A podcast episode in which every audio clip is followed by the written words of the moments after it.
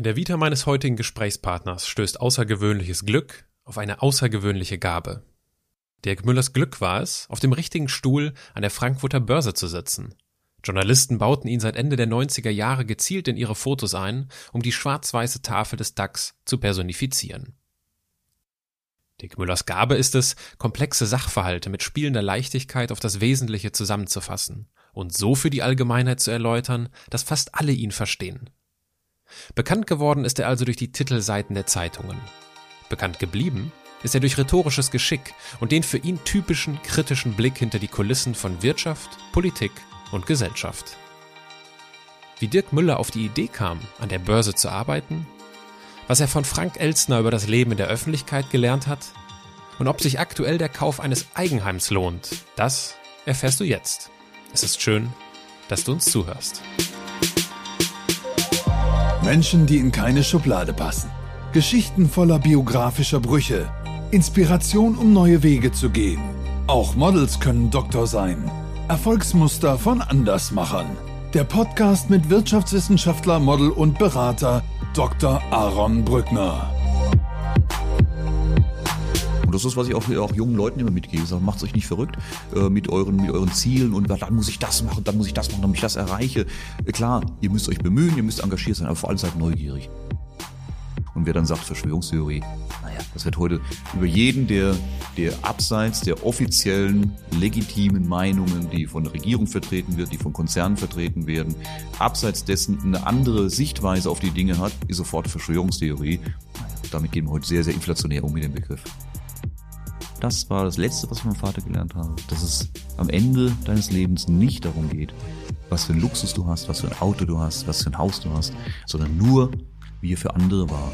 Wo er ein gutes Wort hatte, wo er eine Tür aufgemacht hat, wo er jemanden in Schutz genommen hat. Und äh, am Ende geht's darum. Und wenn das am Ende auf der Waagschale liegt, dann kann man sein Leben gleich danach ausrichten. Ein kurzer Hinweis noch aus der Redaktion, denn es gibt ein kleines Jubiläum zu feiern. Diese Podcast-Folge gibt es auch erstmalig auf YouTube zu sehen. Wenn du über iTunes hörst, findest du den Link in den Notizen zu dieser Folge.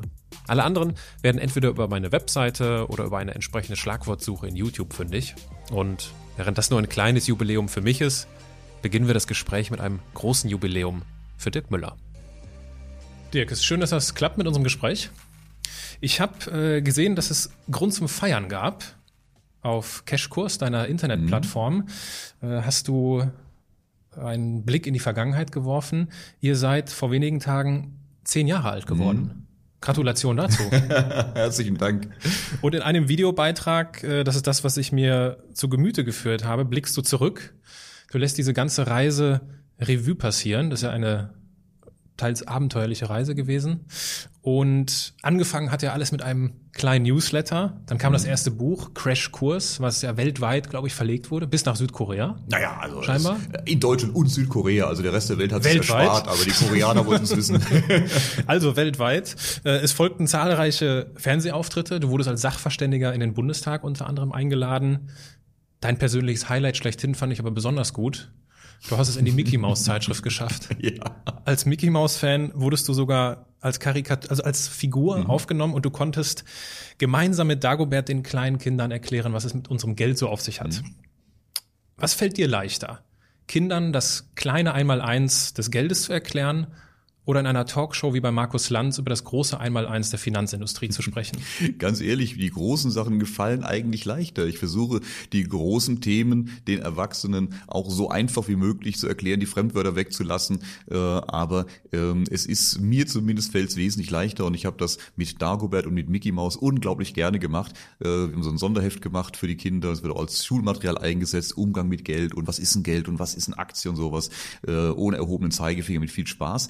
Das wurde auch in Schulen eingesetzt und äh, wir haben dann äh, auch äh, Unterricht gemacht, sodass ich dann in die Schule gegangen bin und habe dann fünfte, sechste, siebte Klasse denen mal so ein bisschen unterhaltsam Unterricht gemacht. Und ich sage ganz ehrlich, ich habe einen riesen Respekt vor jedem, der das hauptberuflich jeden Tag macht, als Lehrer oder Erzieher, den Flohzirkus zusammenzuhalten. Das macht Spaß, aber es kostet weit, weit mehr Nerven als die Börse. Also von daher, ja, ich fühle mich in der Erwachsenenwelt durchaus wohler. Mit den Kids hast einen Haufen Spaß gemacht, aber ich wollte es nicht jeden Tag machen müssen.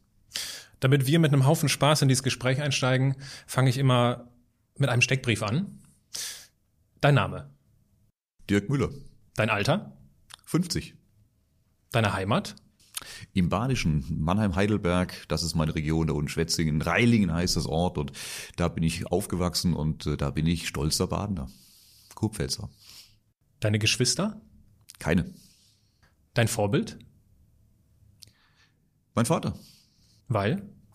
Weil er einen unglaublich klaren Wertekompass hatte und ähm, mir sehr, sehr viel beigebracht hat und ich ihm sehr, sehr viel zu verdanken habe an Lebenssicht, an Sicht auf die Dinge, an Umgang mit Menschen und äh, an vielen, vielen ähm, ja, Dingen, die heute für mich wichtig sind. Und äh, deshalb ähm, ist er mein Vorbild, ja. Angenommen, du sitzt an einer Hotelbar, was würdest du trinken? Whisky. Whisky. Single Malt. Angenommen, ich würde mich dazusetzen mit einem Riesling und äh, angenommen, wir kommen ins Gespräch. Worüber würdest du dich am liebsten mit mir unterhalten?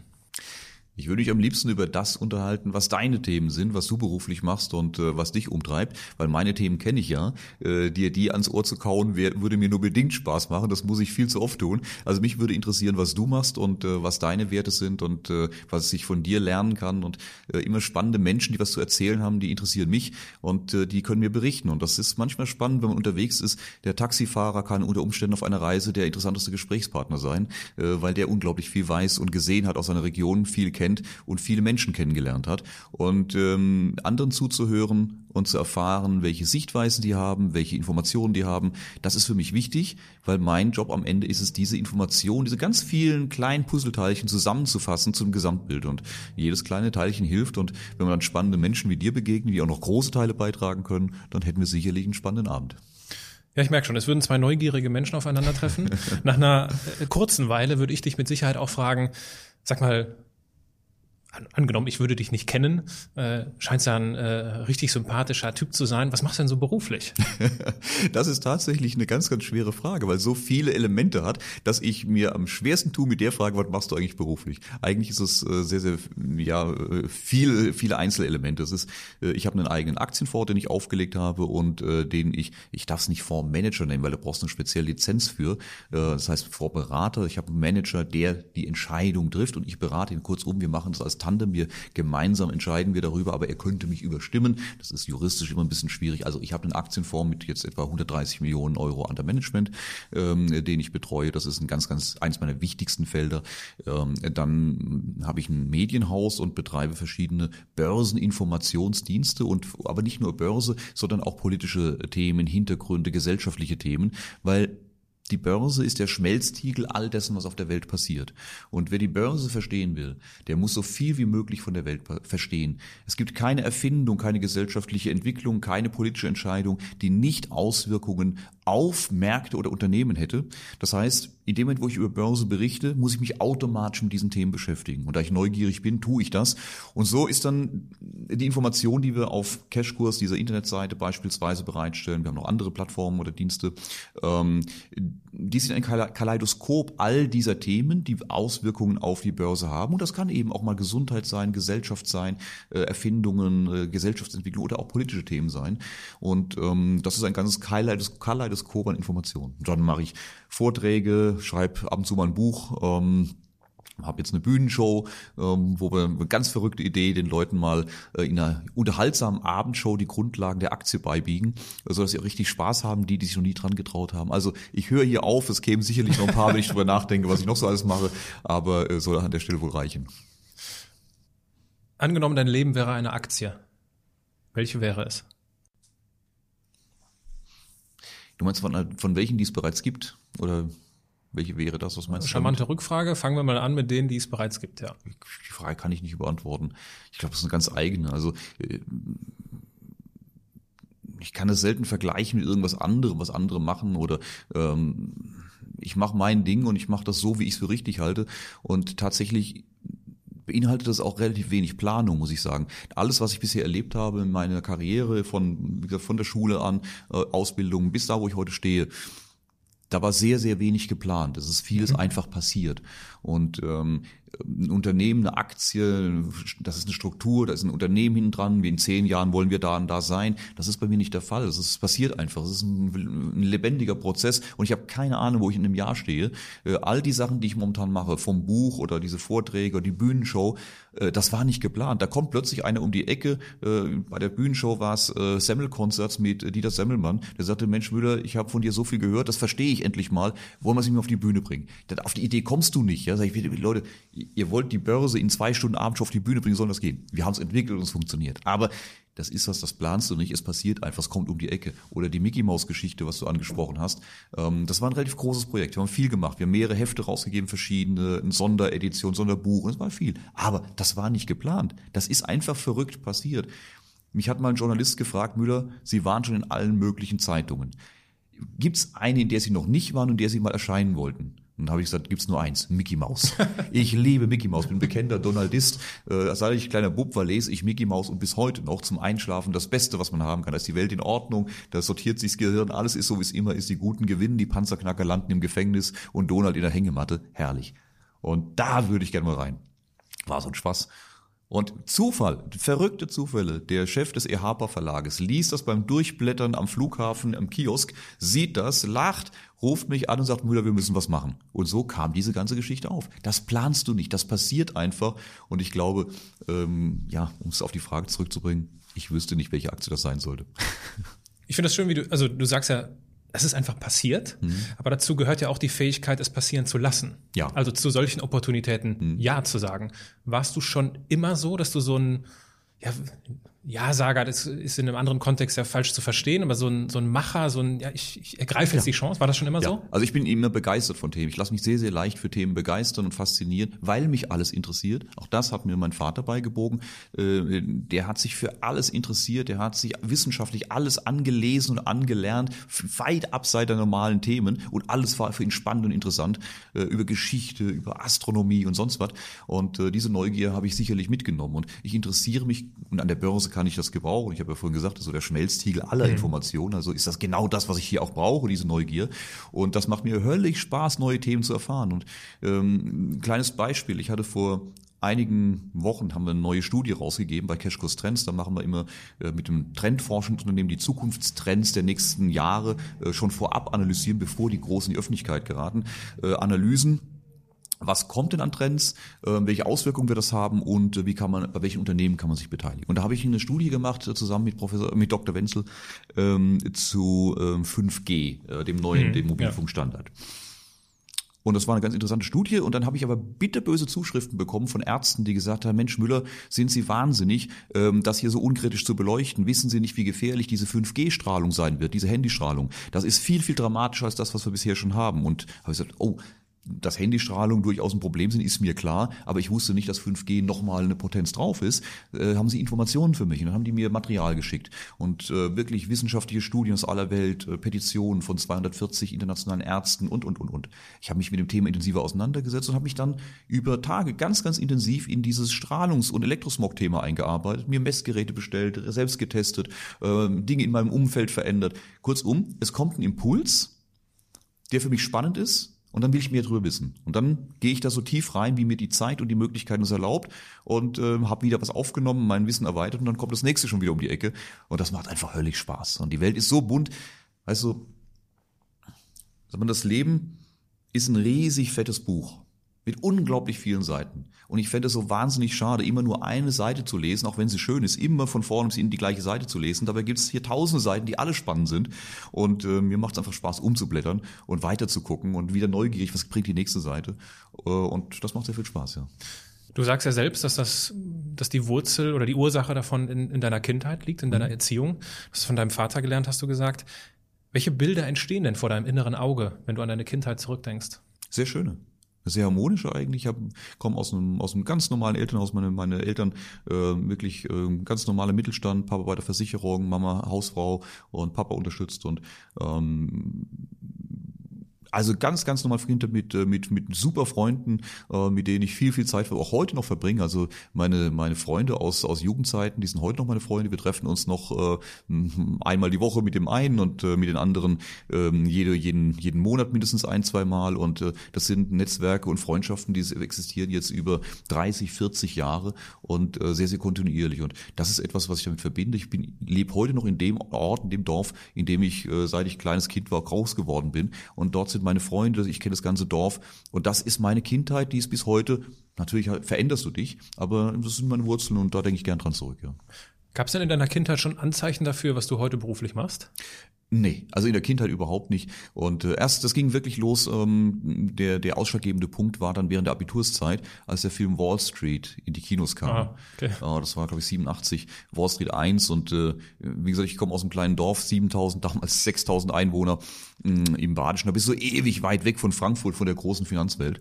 Und dann kam dieser Film ins Kino, ich war mit meinem Kumpel Harald dort, haben uns den Film angeschaut und ähm, wir waren total begeistert. Ne? Und wenn du aus dem Rambo-Film rauskommst, dann kommst du mit so breiten Armen raus, ne? fühlst dich so stark.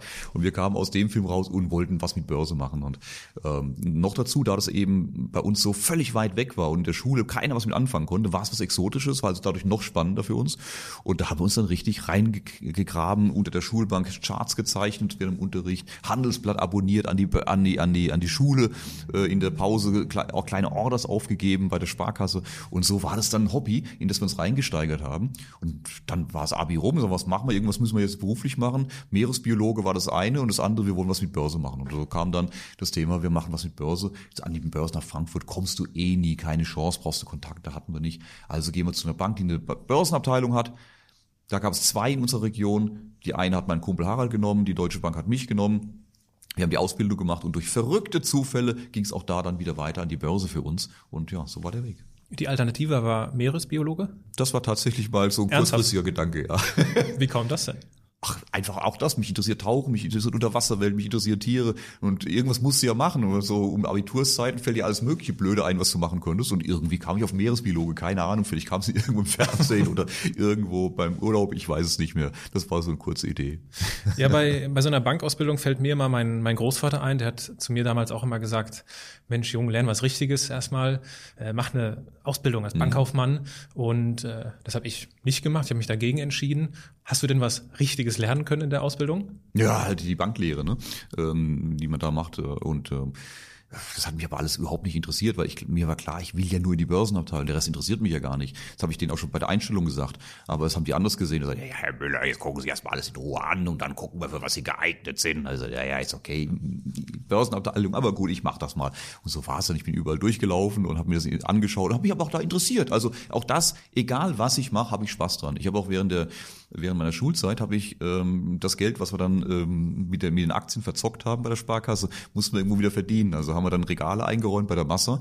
Und ich war dann äh, in der ähm, Autozubehör und Werkzeugabteilung und habe da samstags und eben nach Schulende ähm, da ausgeholfen. Regale einräumen, aber dann auch beraten und verkaufen. Das hat mir so einen Spaß gemacht, weil ich sagte, ich mache das jetzt hier, wenn ich hier schon mal Zeit verbringe, dann mache ich auch das Beste draus. Also habe ich dann angefangen mal zu gucken, was kann die Bohrmaschine und was macht denn die Stichsäge und dann habe ich die Leute auch beraten, habe einen riesen Spaß dran gehabt und ich glaube, mich könntest du hinstellen, wo du willst. Ich kann mich ganz auch in die Tankstelle stellen, äh, Sprit verkaufen, Regale einsortieren. Ich finde meine Freude dran und finde was, was ich damit anstellen kann. Und ähm, ich glaube, diesen Optimismus, ähm, das ist das, was man den Leuten am besten mitgeben kann. Auch zu sagen, ey Leute, äh, macht, wenn ihr schon was macht, dann macht's auch mit Freude und nicht mit mhm. langem Gesicht, äh, macht's Beste draus. Leben in der Lage heißt bei der Bundeswehr und äh, genießt das. Und gesagt, bei der Bank habe ich in den anderen Abteilungen nicht so wahnsinnig viel gelernt, hab's aber trotzdem gern gemacht, weil ich, okay, wenn ich schon hier bin, will ich auch wissen, was macht ihr hier und mach's bestmöglich. Dann habe ich gesagt, nee, Freunde, das wird nicht meins, aber viel Spaß noch, bis zum nächsten Mal. Aber Börsenabteilung, das war dann der Durchbruch. Ja.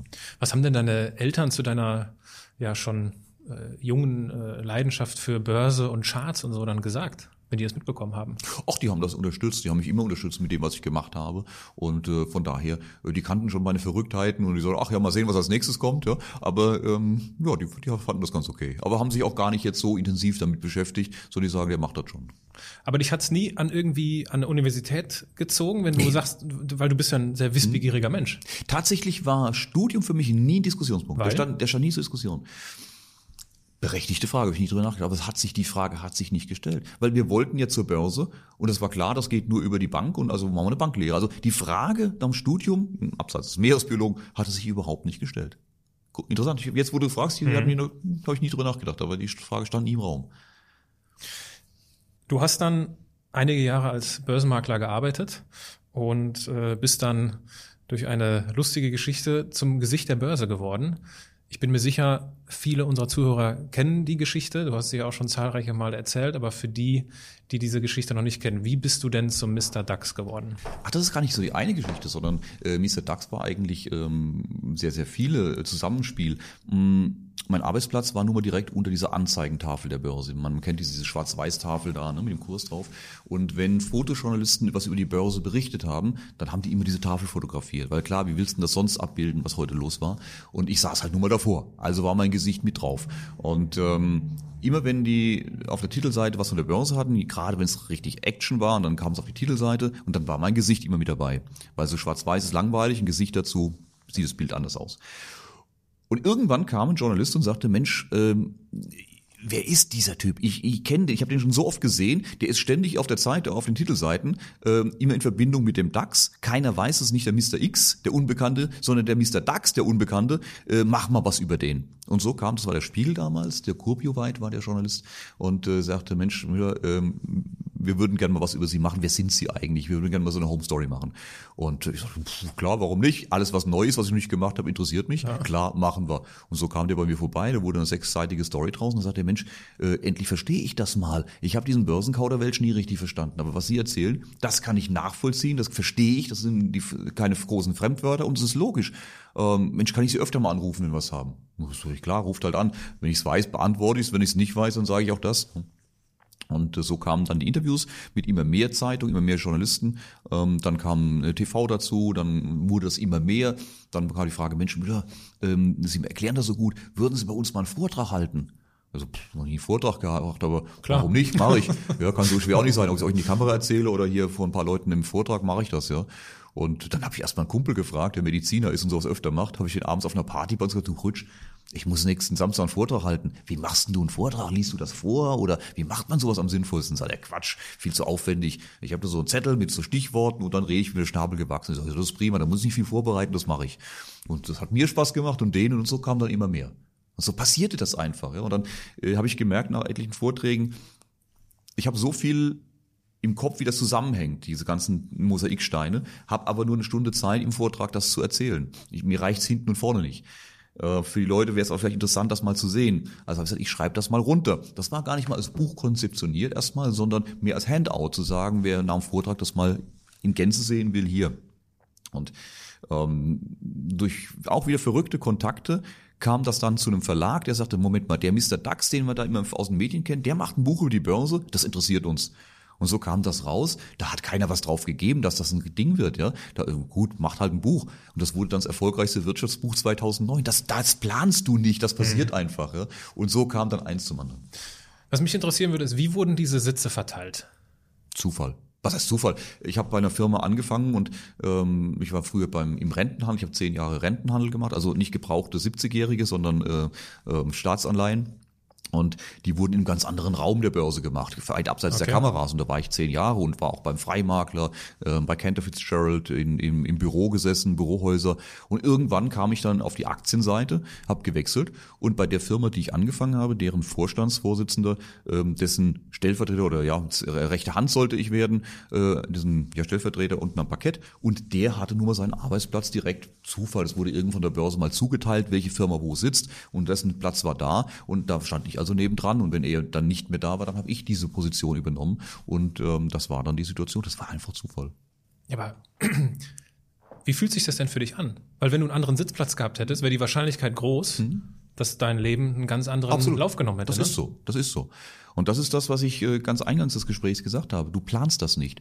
Und das ist, was ich auch, auch jungen Leuten immer mitgebe. Sage, macht euch nicht verrückt äh, mit euren, mit euren Zielen und dann muss ich das machen, dann muss ich das machen, damit ich das erreiche.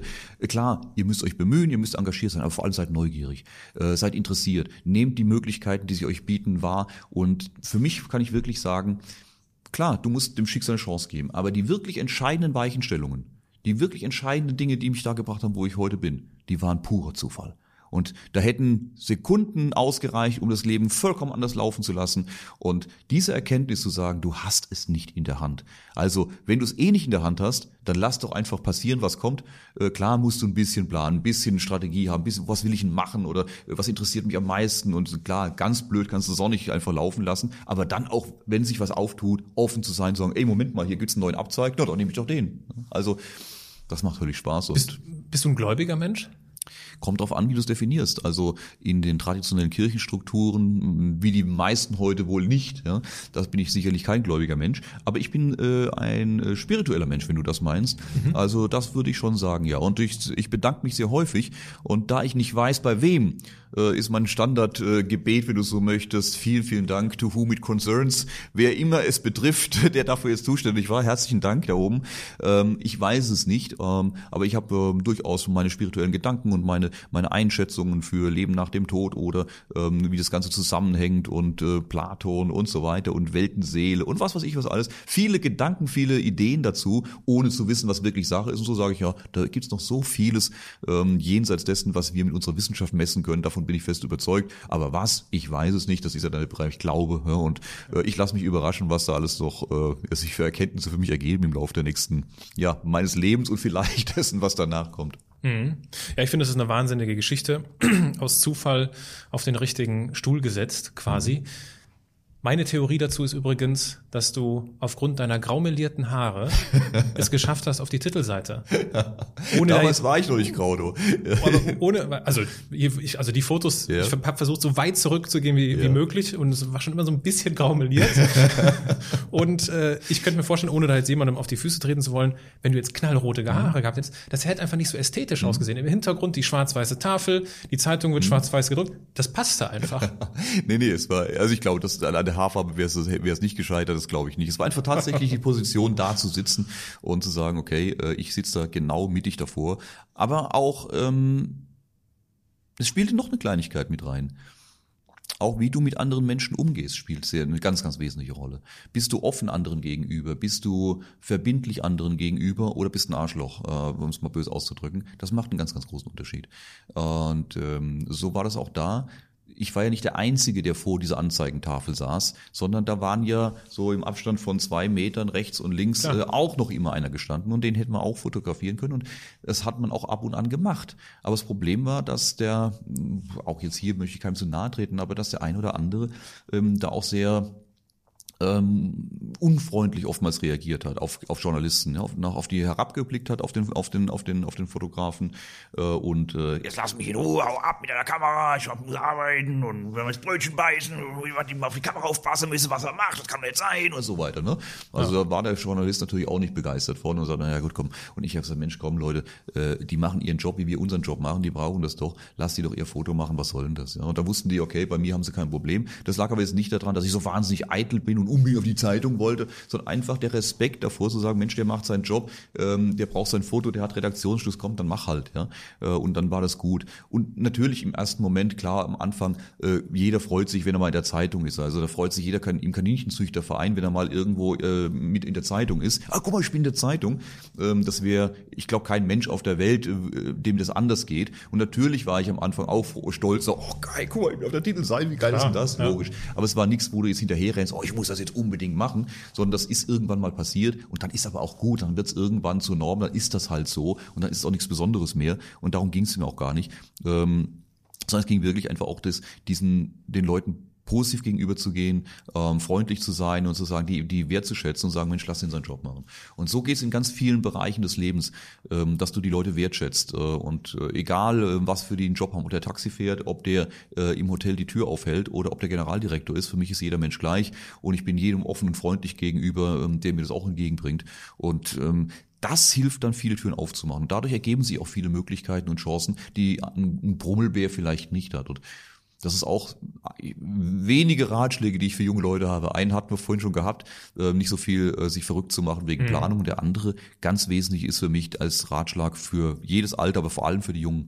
Redet, redet, redet. Mit jedem, der euch über den Weg läuft, erzählt ihm von euren Träumen, erzählt ihm, äh, was ihr machen möchtet, was, für was ihr brennt. Und das ist ein Mechanismus, der bei uns Menschen immer so wunderbar funktioniert. Ähm, wo warst denn du zuletzt im Urlaub? Äh, in der Schweiz. In der Schweiz. Wenn ich dich jetzt frage, wenn ich dir jetzt sage, du pass mal auf, ähm, ah, ich bin jetzt äh, nächste Woche fahre ich in die Schweiz ähm, und ähm, zum Skifahren. Und dann fragst du, wo fährst du denn hin? Und wenn ich jetzt einen Ort nenne, den du kennst, wo du gerade mhm, warst, dann, dann gehst du bei dir sofort los, ey, du musst in das Restaurant ja. und äh, da ist ein, da ist eine tolle Bar, da musst du hingehen und sag dem einen schönen Gruß von mir. Das so tickt der Mensch, der sucht im Gehirn sofort nach Anknüpfungspunkten. Und wenn ich jetzt mit irgendjemandem auf einer Party spreche und ich bin Oberstüfer oder, oder Student und erzähle dem, dass ich an die Börse will, und da können fünf von denen nichts mit anfangen. Und der sechste, der kennt jemand, der an der Börse arbeitet. Da sagt der, oh, warte mal, ich kenne da jemand, ruft ihn doch mal an. So. Das heißt, wenn ich nur Einser schreibe, der beste Schüler bin, aber das Maul nicht aufkriege, dann husten wir es nicht weiter, das kriegt keiner mit. Aber wenn ich für ein Thema brenne und den Leuten das erzähle, dann kommt automatisch unter zehn einer, der mir weiterhelfen kann und will und dann geht's ganz von alleine. Hm. Das ist wahrscheinlich auch das, was du dann Leuten entgegnest, die sagen, ja, der, der Müller, der hat ja nur Glück gehabt, dass er da mhm. auf dem richtigen Stuhl saß, oder? Mhm. Ja, gut. Es ist natürlich ist es Glück, ja sicher. Es ist immer Glück, ähm, wie dein Leben läuft. Aber ja. es ist nicht nur Glück. Wäre auf der Autobahn vorhin der Laster äh, früher nach links gezogen, äh, wäre ich nicht mehr da, dann hätte ich Pech gehabt. Ja. Es ist immer Glück und Pech, das ganz, ganz wesentlich reinspielt. Aber es ist nicht nur Glück, natürlich. Es gehört dazu. Aber du musst auch Leistung bringen. Und äh, hätte ich mich meine, würde ich nicht meine Leistung bringen und äh, und meinen, meinen, ja, wie auch immer du es definierst, dann wäre ich nicht zehn Jahre in der Position, dann wäre ich nicht an der Börse erfolgreich geworden, dann wäre ich vielleicht an die Börse gekommen, aber die hätten mich auch nach einem Jahr wieder rausgeschmissen. Und äh, wenn ich äh, nur durch Zufall, weil meine, weil mein Arbeitsplatz halt vor dieser Tafel war, äh, die Bekanntheit bekommen hätte und die hätten mich in die erste Talkshow eingeladen und da wäre kein gerader Satz rausgekommen oder äh, alles, was ich erzähle, wäre nur Müll gewesen, ähm, dann hätten die mich nach äh, zwei Sendungen wieder rausgeschmissen und keine Zeitung hätte mehr nachgefragt. Ähm, das heißt, irgendwo das Glück gehört dazu, aber am Ende musst du auch liefern. Und äh, die Verbindung macht es wahrscheinlich, ja. Und das Liefern, dafür bist du ja bekannt, dass du komplexe wirtschaftliche Zusammenhänge in einfacher Sprache liefern kannst. Das ist ja eine außerordentliche Gabe, schwierige Dinge einfach auszudrücken. Hast du die eher von deiner Mutter oder von deinem Vater geerbt? Das weiß ich gar nicht. Also Papa zuzuhören war manchmal sehr, sehr anstrengend, weil er äh, sehr in seinen Fachbegriffen war und da fiel es mir immer schwer, wenn er dann wieder über, äh, über, über Quarks, Quanten und äh, sonstige Themen gesprochen hat, da war ich raus. Also nee, da habe ich es von ihm eher nicht, also der war eher sehr komplex. Ähm, weiß nicht, wo es herkommt. Vielleicht auch so Mickey Mouse, ich weiß es nicht. Aber ähm, ja. ich habe auch lange, lange nicht drüber nachgedacht, aber äh, immer wieder kommt diese Frage und dadurch denkst du dann schon drüber nach, sag ja, das ist schon eine Spezialität, die Dinge auf den Punkt zu bringen. Ähm, es ging mir schon äh, in der Schule, wenn ich einen Aufsatz geschrieben habe, dann war ich meistens nach ein, anderthalb Seiten fertig oder zwei Seiten, während meine Mitschülerinnen 20 Seiten geschrieben haben. Und der Lehrer hat mir dann schlechte Noten gegeben, oh, schlecht, also drei, drei, drei bis vier, äh, weil er sagt, das war zu kurz. Ich sage, warum? Steht doch alles drin. Ist alles, ist doch alles drin. Ja, aber das muss man noch ausformulieren. Ich sage, warum? Ja, das muss doch so. Und das, was damals mein Nachteil war, ist heute mein Vorteil, die Dinge eben auf den Kern zu bringen. Was ist der Kern? Um was geht's? Ja, und das auch zu benennen und sagen, das ist es. Und zwar so, dass die Menschen es verstehen. Weißt du, viele, die in irgendeinem Fachgebiet sich auskennen, wenn die darüber berichten, dann wollen die den anderen beeindrucken mit ihrem Wissen. Denen geht's gar nicht darum, dass der andere es versteht, denen geht's nur darum zu zeigen, guck mal, was ich drauf habe. Also hauen sie mit Fachbegriffen um sich, ob die andere versteht, spielt gar keine Rolle, soll er auch gar nicht im Idealfall, sondern es geht nur um sich selbst zu zeigen, was ich kann. Und mir geht es darum, wenn jemand schon sich die Zeit nimmt, mir zuzuhören, so wie du heute, dann geht es mir nicht darum, dass der mich bewundert, was ich alles kann und sonst was, sondern geht es mir darum, dass der versteht, was ich sage, dass, das, dass er was, der was mit anfangen kann. Und das ist das, was ich versuche zu tun und lass die Fachbegriffe weg. Wichtig ist aber, du musst die Information haben. Du musst natürlich äh, die Tiefe haben. Weil, ich weiß gar nicht, irgendein großer Mann hat mal gesagt, Wer ein komplexes Thema nicht auf einer Seite zusammenfassen kann, hat es nicht durchdrungen, hat es nicht verstanden. Und das heißt, du musst es schon verstanden haben, um zu wissen, wo der Kern ist, wie es zusammenhängt, um es dann auf das Wesentliche reduzieren zu können. Und wenn dann einer manch ab und zu, passiert selten, aber ab und zu kommt einer, naja, Herr Müller, das ist ja aber noch nicht da, noch nicht umfangreich genug, da, da muss man ja noch berücksichtigen, dass das und das geht mir zu wenig in die Tiefe. Dann sag ich so, mein Freund, dann gehen wir jetzt mal in die Bar und jetzt nehmen wir uns mal zwei Stunden, dann gucken wir mal, wer tiefer reinkommt äh, in den Teich. Aber im Moment geht es erstmal darum, dass die Leute verstehen, um was es im Kern geht und mehr brauchen die gar nicht. Wer mehr wissen will, komme gerne zu mir. Ist das Talent oder Training? Ah, ich habe das nicht trainiert, ich habe auch nie drüber nachgedacht. Ich habe noch nie eine äh, Medienschulung oder sowas gehabt. Ich mache einfach so, wie mir der Schnabel gewachsen ist. Und ich ich sage es immer genau so, wie ich es denke und sehe. Und das hat den großen Vorteil, ich muss nie überlegen, wo habe ich denn was gesagt und wo muss ich jetzt aufpassen. Mhm. Ich kann einfach frei reden, äh, weil ich rede so, wie mir der Schnabel gewachsen ist. Und das überträgst du auch in die digitale Welt. Deswegen gibt's ja Cashkurs, die äh, das Medienhaus, äh, die Medienplattform, die ihr ins Leben, ins Leben gerufen habt. Was ist, was ist deine oder was ist eure Mission? Die Mission ist genau das, den Leuten möglichst zu erklären, was da passiert. Hintergrund, wie Cashkurs überhaupt entstanden ist. Das erste Buch, wir hatten vorhin drüber gesprochen, Crashkurs. Hm, das war 2009 erschienen, in der heißen Phase damals. Und ähm, ein Buch hat ja das Problem, dass es nach ein paar hundert Seiten endet. Aber die Geschichte geht weiter. Die wird jeden Tag an der Börse weitergeschrieben und in der Weltwirtschaft. Und äh, ich war klar, ich habe den Leuten zu dem Zeitpunkt Hintergrundinformationen gegeben, aktuellen Status und hätte sie aber gerne weiter informiert, wie es denn weitergeht, damit sie damit äh, sich darauf einrichten können. Also wie mache ich denn das? Und das war gerade die Zeit, als diese Blogs losgingen. Das war so die Anfangszeit von, von, von Bloggertum. Und ich hatte damals an der Börse so einen kleinen Newsletter, den ich jeden Tag gemacht habe, einfach so für mein Netzwerk, für, für meine Freunde, Familien und so weiter und, und, und äh, Kollegen. Äh, einen kleinen Newsletter, wo ich einfach die tagesaktuellen wichtigen Themen äh, in wenigen Sätzen zusammengefasst habe und habe denen das rausgeschickt. Haben die alle Spaß dran gehabt und ich auch. Und dann habe ich gesagt, Mensch, das könnte ich doch eigentlich über diese Blogs machen, die es da jetzt gibt. Ich mache mal so einen Blog auf. Und dann hab, kam äh, Crashkurs, war die Seite ursprünglich. Und das R ist dann aber alles mehr weiter ausgefadet zum Cashkurs.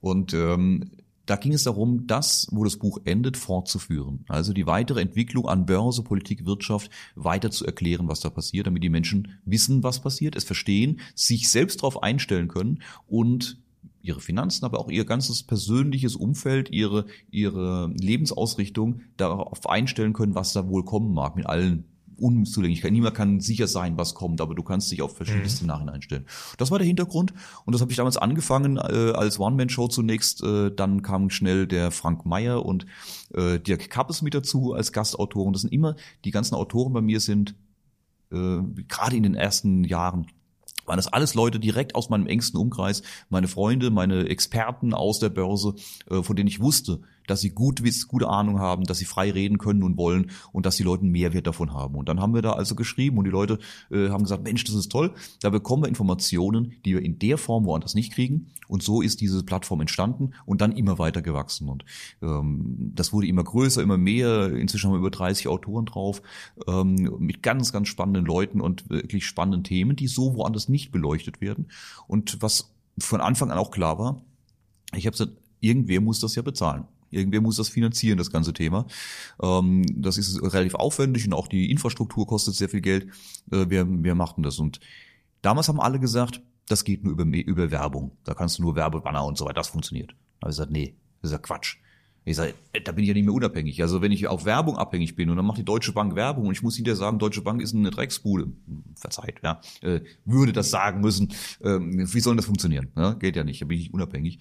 Äh, das geht nicht. Ich mache doch keine Kneipe auf, verschenk mein Bier in der Hoffnung, dass jemand kommt und ein Plakat aufhängt, von dem ich dann die Kneipe bezahlen kann. Also entweder ist mein Bier und meine Kneipe so gut, dass die Leute, die das Bier trinken, auch dafür bezahlen, sagen, passt, oder ich mache die Kneipe wieder zu, dann braucht's ja keiner. Und da habe ich gesagt, wir machen Paid Content von Beginn an und lassen uns nur von denen bezahlen, für die wir die Leistung erbringen, den Lesern. Und die Leute sagten, das ist es uns wert. Wir kriegen hier was, was wir woanders mhm. in der Form nicht bekommen. Wir zahlen dafür. Wir machen das. Und so ist es seit damals bis heute, machen wir Paid Content, machen null Werbung für irgendwen und ähm, das funktioniert sehr, sehr gut. Und die Kunden, die damals dabei waren, haben heute noch den gleichen Preis, weil die mhm. Altkunden nie erhöht wurden. Ja, du hast gesagt, es sind mittlerweile 30 Autoren. Mhm. Wie stellst du denn heute jetzt mhm. die Qualität der Beiträge sicher? Also zum einen sind es natürlich die Autoren, äh, die von Anfang an dabei waren und ähm, die aus meinem Umfeld kommen. Die allermeisten sind tatsächlich Friends and Family, sind wirklich Leute, mit denen ich über viele, viele Jahre eng zusammenarbeite, wo ich genau weiß, was sie drauf haben. Wenn ansonsten jemand dazukommt, dann ist es jemand mit einer sehr, sehr guten Reputation, der sehr, von dem ich schon sehr viel weiß, sehr viel gesehen habe, weiß, wie der tickt, weiß, was der schreibt. Sorry und ähm, also da kommt nicht irgendwer drauf, der sagt, ach Müller, ich würde mal gerne bei dir schreiben. Also so, da muss schon wirklich was dahinter stecken. Und sagt, okay, warum? Ja, wo ist der Mehrwert? Was, was, wo ist die Reputation? Und äh, wenn ich da nicht absolut von überzeugt bin, dann passiert das bei uns auch nicht. Jetzt wird ja über diese Plattform, wenn man so ein bisschen recherchiert, ja auch vielfach die Verbreitung von mhm. Verschwörungstheorien vorgeworfen. Wie gehst du damit um? naja gut, ähm, das so wird das Spiel halt nun mal gespielt heute. Diese, dieses Argument wird immer, dieses, dieses Wort wird immer wieder verwendet. Ähm, es ist am Ende völliger Blödsinn. Äh, wir verbreiten keine Verschwörungstheorien, sondern wir verbreiten Fakten. Und da muss mir einer sagen, wo was nicht stimmen würde. Tatsächlich äh, ist es nun mal so, dass viele Dinge hinter den Kulissen anders sind als die, die vorne entschieden werden. Und das ist vollkommen normal. Äh, das kennt jeder aus seinem privaten Umfeld, vom, vom Kaninchenzüchterverein bis zu jeder Firma. Jede Firma die strategisch etwas vorhat zu tun, eine andere Firma zu übernehmen oder wo sie in zwei Jahren sein will, welche Produkte sie entwickeln will, ist gut beraten, das nicht an die große Glocke zu hängen. Das heißt, das, was in der Pressemitteilung rausgeht, ist in der Regel was vollkommen anderes als das, was in der Vorstandssitzung wirklich besprochen wurde und was hinterher in der, in der Entwicklungsabteilung tatsächlich läuft. Weil wenn ich das nicht mache, dann werden alle möglichen Konkurrenten versuchen, äh, mir da äh, Stöcke ins Rad zu schmeißen. Also ist es immer, dass hinten dran eine andere Story ist als das, was vorne passiert. Das kennen wir in der Politik. Auch da wird vorne was anderes postuliert, als hinten diskutiert wird. Und so passiert das überall. So. Und unser Thema ist es, mir ging das ganz früh an der Börse schon so, dass ich gemerkt habe, dass oftmals die Informationen, die Medienberichte über das, was an der Börse passiert, auch Wirtschaftsinformationen, überhaupt nicht zu dem passten, was ich da unten gemacht habe. Und sage, ich bin die Quelle, ich mache den Kurs, ich bin dafür verantwortlich. Die schreiben darüber, die schreiben völligen Blödsinn. Die schreiben mir völlig andere Zusammenhänge. Da sage ich, okay, Moment mal, wenn das schon definitiv nicht stimmt, was sie da schreiben über das, was ich hier mache, wo ist denn das noch der Fall? Und so habe ich dann angefangen, alles in Frage zu stellen, zu sagen, okay, es gibt möglicherweise, vor allem wenn etwas merkwürdig aussieht, noch eine Story dahinter, eine andere Geschichte, die besser passt. Und so recherchieren wir und gucken, ob es eine andere Story gibt. Das heißt nicht, dass immer eine andere Story hinten dran sein muss, aber sehr oft ist es der Fall. Und darüber berichten wir, weil wenn ich an der Börse investieren möchte, dann nutzt mir das nichts zu investieren auf das, was die Presseabteilung vorne berichtet, sondern ich muss wissen, was die hinten entscheiden. Weil wenn ich da vorne investiere, bin ich pleite. Ich muss wissen, was da hinten passiert, äh, sonst funktioniert es nicht. Und deshalb versuchen wir die realen Geschichten zu erzählen, das, was wirklich hinten dran steht.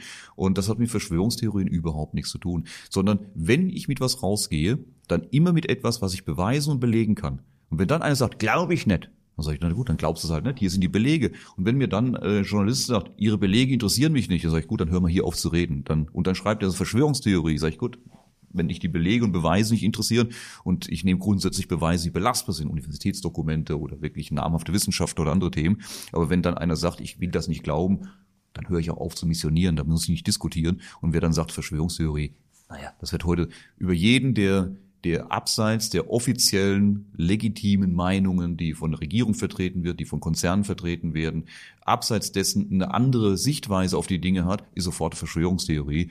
Naja, damit gehen wir heute sehr, sehr inflationär um mit dem Begriff. Aber ertappst du dich dabei, dass du beginnst danach zu suchen? Also Natürlich. Sofort ist, nach diesem, ja, nach dieser Schattengeschichte natürlich. zu suchen? Das ist ja, das ist ja Teil des Jobs, diese Schattengeschichte zu suchen, aber auch zu akzeptieren, es gibt keine Schattengeschichte. Es ist tatsächlich so, wie ja. es ist. Also, es ist das, was ich vorhin sagte, es ist nicht automatisch hinter allem eine Story oder eine, was eine andere Story, aber sehr, sehr häufig. Und das ist normal. Ne? Und ähm, auch Geostrategie, weißt du, ähm, für mich ist ein ganz, ganz wesentlicher Aspekt, immer die Dimensionsebenen, wenn es an die Börse geht, äh, zu beachten. Schau mal als Beispiel, wenn du wenn jemand im sozialen Bereich tätig ist, als Erzieher, als ähm, im Pflegeheim, als Pflegekraft, die können oft nicht nachvollziehen, warum die Probleme, die sie vor Ort haben, nicht einfach gelöst werden. Es ist kleines Geld, was nötig wäre, kleine Dinge, warum die Kindererziehung besser sein könnte, äh, wie die Pflege für die Eltern besser sein könnte. Und die Leute sagen, Mensch, das gibt's doch gar nicht, man müsste doch nur. Und übersehen dabei, dass es eine Ebene drüber gibt, die viel, viel wichtiger, also viel, viel nicht wichtiger, sondern viel dominanter ist, äh, entscheidender ist, als die Frage, was braucht die Gesellschaft? Nämlich die Frage, wo ist die Marie? Wer verdient? Das ist immer wichtig. Erst geht es ums Geld und wenn das geklärt ist, dann ist die Frage, okay, was ist gut für die Gesellschaft? Aber erstmal geht es ums Geld. Das ist uns, die wir in der Wirtschaft sind, vollkommen klar. Aber wir denken, wir sind der Nabel der Welt und es geht immer nur ums Geld. Aber es gibt eine Ebene drüber und wenn man mit Militärs, mit hochrangigen Politikern spricht, ist denen das vollkommen klar. Die ist immer wichtiger als Geld. Das ist die Machtfrage. Das ist die Frage, äh, geostrategische Macht, persönliche Macht steht immer über dem Geldthema. Und ähm, deshalb muss ich immer erstmal gucken, wo sind denn die Machtinteressen? Wer hat denn welche Machtinteressen international, geostrategisch oder in den jeweiligen Bereichen? Diese Machtinteressen sind erstmal wichtiger. Und wenn ich die geklärt habe, dann kann ich mich drum kümmern, okay, wer will jetzt daran Geld verdienen? Und wenn das geklärt ist, dann kommt die Frage, okay, wo bleibt noch, noch Platz für die gesellschaftliche Fragestellung? Wir könnten unsere gesellschaftlichen Probleme längst gelöst haben. Die, gibt's für alles gibt's klare Lösungen und Problemlösungen, wenn nicht oben drüber die wichtigere Ebene Geld wäre und darüber die wichtigere Ebene äh, Macht und Geostrategie. Und äh, wir sehen es jetzt an vielen Sanktionen, die wir erleben, die schlecht für unsere Wirtschaft sind, aber aus machtpolitischen Gründen gemacht werden. Also da sieht man, da ist Machtpolitik, geostrategische Politik wichtiger als wirtschaftliche Interessen äh, der Industrie. Und so sehen wir es in ganz, ganz vielen Bereichen. Und die wenigsten analysieren das. Die meisten schauen nur auf ihrer wirtschaftlichen Ebene. Was macht das Unternehmen, wenn ich sage, das Unternehmen ist das eine, aber geostrategisch passiert was. Ach, das ist doch Verschwörungstheorie. Nee, nee, das ist einfach. Hast du ein konkretes Beispiel, was dir einfällt in dem Zusammenhang? Naja, zum Beispiel, äh, wenn es jetzt um die Frage geht, die Auseinandersetzung zwischen äh, USA und, äh, und China. Mhm. Ja, ich habe es im aktuellen Buch beschrieben. Ich bin seit drei Jahren, mindestens vier, drei, vier Jahre ähm, in den Vorträgen dabei. Achtung Leute, passt auf, da entwickelt sich was, das kommt. Die Zeitachse kann dir niemand sagen, aber das, da entwickelt sich ein Problem. Warum? Und keiner versteht momentan, warum Trump das macht mit China, mit den Zöllen und das ist ja alles, der, spinnt doch und so weiter. Sag ich, Freunde, ihr macht den Fehler, dass ihr die Geostrategie nicht berücksichtigt. Denn über was reden wir? Wir reden über Amerika als Weltmacht Nummer eins. Den großen Hegemon, der die Welt beherrscht. Vollkommen normal. Gab es zu allen Zeiten. Und jetzt kommt ein neuer Hegemon, der dem Alten das Terrain streitig macht. Jetzt kommt China, die jetzt über 25 Jahre Öffnung ähm, an Amerika vorbeiziehen wollen. Ganz offizielle Doktrin, und da sind wir uns auch in den Medien alle einig, in 15 Jahren wird China an den USA vorbeigezogen sein. Wirtschaftlich, militärisch, geostrategisch. Werden Weltmacht Nummer eins werden. Also ist doch die logische Frage, was wird Amerikas Thinktanks, äh, die strategischen Abteilungen, was werden die sagen? Wenn die sagen, okay, ist nur fair, dürfen die Chinesen auch mal? Oder sagen die Freunde der Nacht, so nicht. Äh, wir würden es gern weitermachen, wir müssen China stoppen. Und China stoppen heißt, es gibt nur zwei Möglichkeiten in der Geschichte der Menschheit, wann immer ein aufstrebender Hegemon den amtierenden Weltherrscher abgelöst hat, kam es zum militärischen Konflikt zwischen den beiden. Das heißt, es gibt die Möglichkeit, entweder kommt es zum militärischen Konflikt zwischen USA und China, was ich mir nicht vorstellen und kann und wir uns bestimmt nicht wünschen sollten mit zwei Atommächten. Die andere Möglichkeit ist es, äh, wirtschaftlich zu tun. China wirtschaftlich den Stecker zu tun. Und das ist genau das, was Amerika momentan tut. Die Zinsen zu erheben, anzuheben und die Zölle, äh, die Strafzölle anzuheben, äh, ist genau das, China wirtschaftlich den Stecker zu ziehen. Das ist geostrategisch absolut notwendig, hat kurzfristig über ein, zwei, drei Jahre auch sehr, sehr negative Folgen für die amerikanische Wirtschaft. Aber die Frage ist hier immer geostrategischer Natur. Bin ich bereit, für ein paar Jahre Probleme in der Wirtschaft zu akzeptieren, bin als Folge dessen aber noch über weitere Jahrzehnte Weltmacht Nummer eins? Oder will ich, um die Wirtschaft kurzfristig zu schützen, bereit, meinen Status abzugeben und die Chinesen mir vorbeiziehen zu lassen und dann hat die Wirtschaft sowieso nichts davon. Und die Frage beantwortet sich von alleine. Und genau das, was wir momentan erleben. Nur darüber machen sich die wenigsten Gedanken. Und wer nicht drüber nachdenkt, sondern es nur so mal hört, sagt, Verschwörungstheorie. Aber gut, dann höre ich auch auf zu missionieren. Äh, wer das so sieht, soll das tun. Äh, das ist ohnehin etwas, was ich über die Jahre gelernt habe und was ich für mich verinnerlicht habe. Ähm, ich bin nicht mehr bereit, irgendwen zu missionieren, zu überzeugen, zu beweisen, du musst so sehen. Ich sage, Leute, wenn es euch interessiert, ich erzähle euch, wie es für mich aussieht. Ich zeige euch auch gerne meine Belege, meine, meine Argumentationsketten. Und wer dann sagt, das ist alles Blödsinn, schöne Reise, alles gut. Ist mir vollkommen egal, ob ihr glaubt oder nicht. Ich bin kein Missionar, sondern ich beschreibe die Dinge so, wie ich sie sehe und dann ist auch gut. Das heißt, aus dem Missionar ist ein Prophet geworden. Ich halte Propheten, die, die waren dann ja. Ob das, ob das, also ich, ich halte es mit diesen Begrifflichkeiten nicht so. Ich, äh, ich, ich kann nicht übers Wasser gehen, das fällt mir heute noch schwer. Also äh, ich, ich, ich habe einfach 30 Jahre Börsenerfahrung und mache seit 30 Jahren diese Mosaiksteine zusammenzuführen habe sehr, sehr gute Netzwerke. Gott sei Dank darf ich dadurch sehr, sehr viele Quellen nutzen, an die andere vielleicht auch so nicht rankommen, so viele Gespräche führen, wo ich auch immer wieder abklopfe, Mensch, ich habe hier eine Sichtweise, stimmt die denn? Ja, sitze ich allein in meinem Kämmerlein, dann äh, fallen dir vielleicht verrückte Dinge ein und äh, verspinnst dich in irgendwas. Also ich prüfe das auch immer quer mit, mit, mit spannenden Menschen, von denen ich weiß, Mensch, der muss das wissen, der ist so tief da drin, der ist da gut vernetzt, der ist da im militärischen Bereich, der ist da im politischen Bereich, der ist da. Und das sind große äh, Netzwerke, wo ich dann immer wieder weiß, okay, den kann ich anrufen, du pass mal auf, wie sieht das aus? Für mich sieht das so und so aus. Hast du da Informationen? Dann sagt der Mensch, du liegst du vollkommen falsch, denk mal in die in die Richtung. Oder sagt, pff, richtiger Weg. Ja? Und so kann ich das abklopfen und ich gehe nur mit Dingen raus, bei denen ich mir wirklich sehr, sehr sicher bin, dass das der Realität entspricht. Wobei du immer sehen musst, die absolute Wahrheit wird niemand haben. Die hat mhm. niemand auf uns, auf unserer Erde. Die Welt besteht aus unendlich vielen Elementen. Und Selbst am Ende meines Lebens werde ich so einen kleinen Teil des Kuchens gesehen haben. Ich werde nur so viele Bücher gelesen haben, ich werde nur so wenig Gespräche geführt haben und tausende Bücher, die ich nicht gelesen habe, Milliarden Gespräche, die ich nicht geführt habe, Menschen, die ich nicht kennengelernt habe, diese Information habe ich nicht. Also kann ich nur aus den kleinen Informationsbrocken, die ich habe, mein Weltbild bauen. Und das bedingt immer, dass es unkorrekt sei und unvollständig sein wird. Also, wenn eine neue Information hat, meine, mir einer widerspricht, dann sage ich, okay, gib mir deine Informationen, sag mir, wo ich einen Denkfehler, sag mir, was du weißt. Wenn dann nur kommt, habe ich auch nichts, aber ich glaub's nicht. Sag ich, okay, brauchen wir nicht weiterreden. Aber wenn du eine Information für mich hast, wenn du sagst, ich habe einen Denkfehler und du hast neue Informationen für mich, gib her. Und dann bin ich immer offen und sagen, Moment mal, ist dessen Information besser als meine? Was heißt das? Muss ich hier was umbauen in meinem Gedankenmodell und verbessern, optimieren, rausschmeißen, umdenken? Mensch, habe ich Blödsinn erzählt. Das, das muss rein. Das, das gibt ein ganz anderes Bild. Daraus ergibt sich das. Und das ist ein ewiger Prozess, der wird nie aufhören. Und deshalb kann ich nur sagen, ich kann immer nur über das berichten, was aus allen Informationen, die ich habe, heute meine belastbare Sichtweise ist, mit der Überzeugung, dass die sich in den nächsten Jahren weiter verändern wird und manchmal auch korrigieren wird. Aber warum sollte ich versuchen, das gesamte Bild zu verstehen, wenn ich weiß, dass ich es nie ganz verstehen kann? Das ist die Neugier des Menschen, glaube ich, einerseits. Und zum anderen, je mehr du weißt, umso näher kommst du der Realität. Du wirst sie nie erreichen, aber du kannst dich hier annähern. Und das kann, muss doch, muss doch ein, äh, ein Ansatz sein. Ne?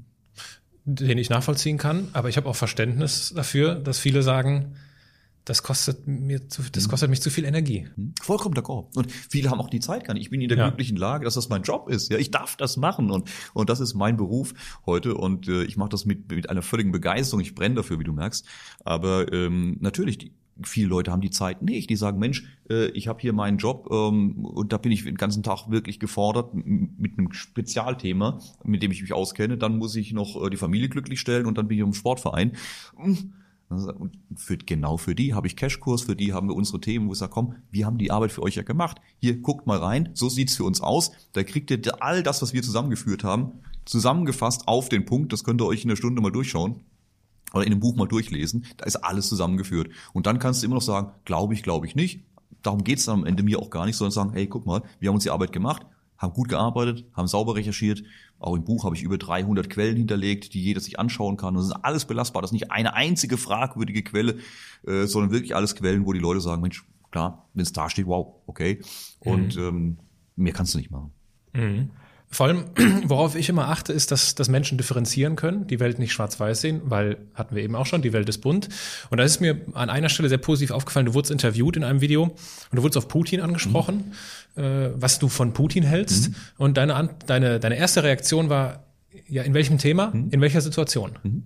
Und das, da, da habe ich das Gefühl gehabt, das ist so gesund, mhm. weil doch darum geht's doch. Es Exakt. geht doch nicht darum zu sagen, Putin ist schlecht, mhm. Trump ist schlecht und wer auch immer ist gut, ja. sondern zu sagen, worüber reden wir gerade konkret? Absolut. Genau das ist für mich das Wesentliche.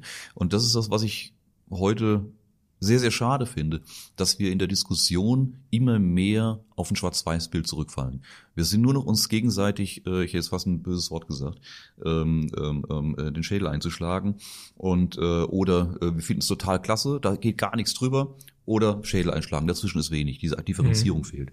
Und ich erlaube mir, das anders zu machen. Und äh, wenn einer fragt, was, was hältst du von Trump, dann sage ich, was genau meinst du an Trump? Es gibt, es gibt Aussagen von ihm, es gibt Entscheidungen von ihm, die sind einfach nur jenseits äh, aller Normalität. Und es gibt Entscheidungen, die man absolut nachvollziehen kann, die sinnvoll sind. Also was genau meinst du von ihm? Kein Mensch auf dieser Welt ist einfach nur böse oder dumm.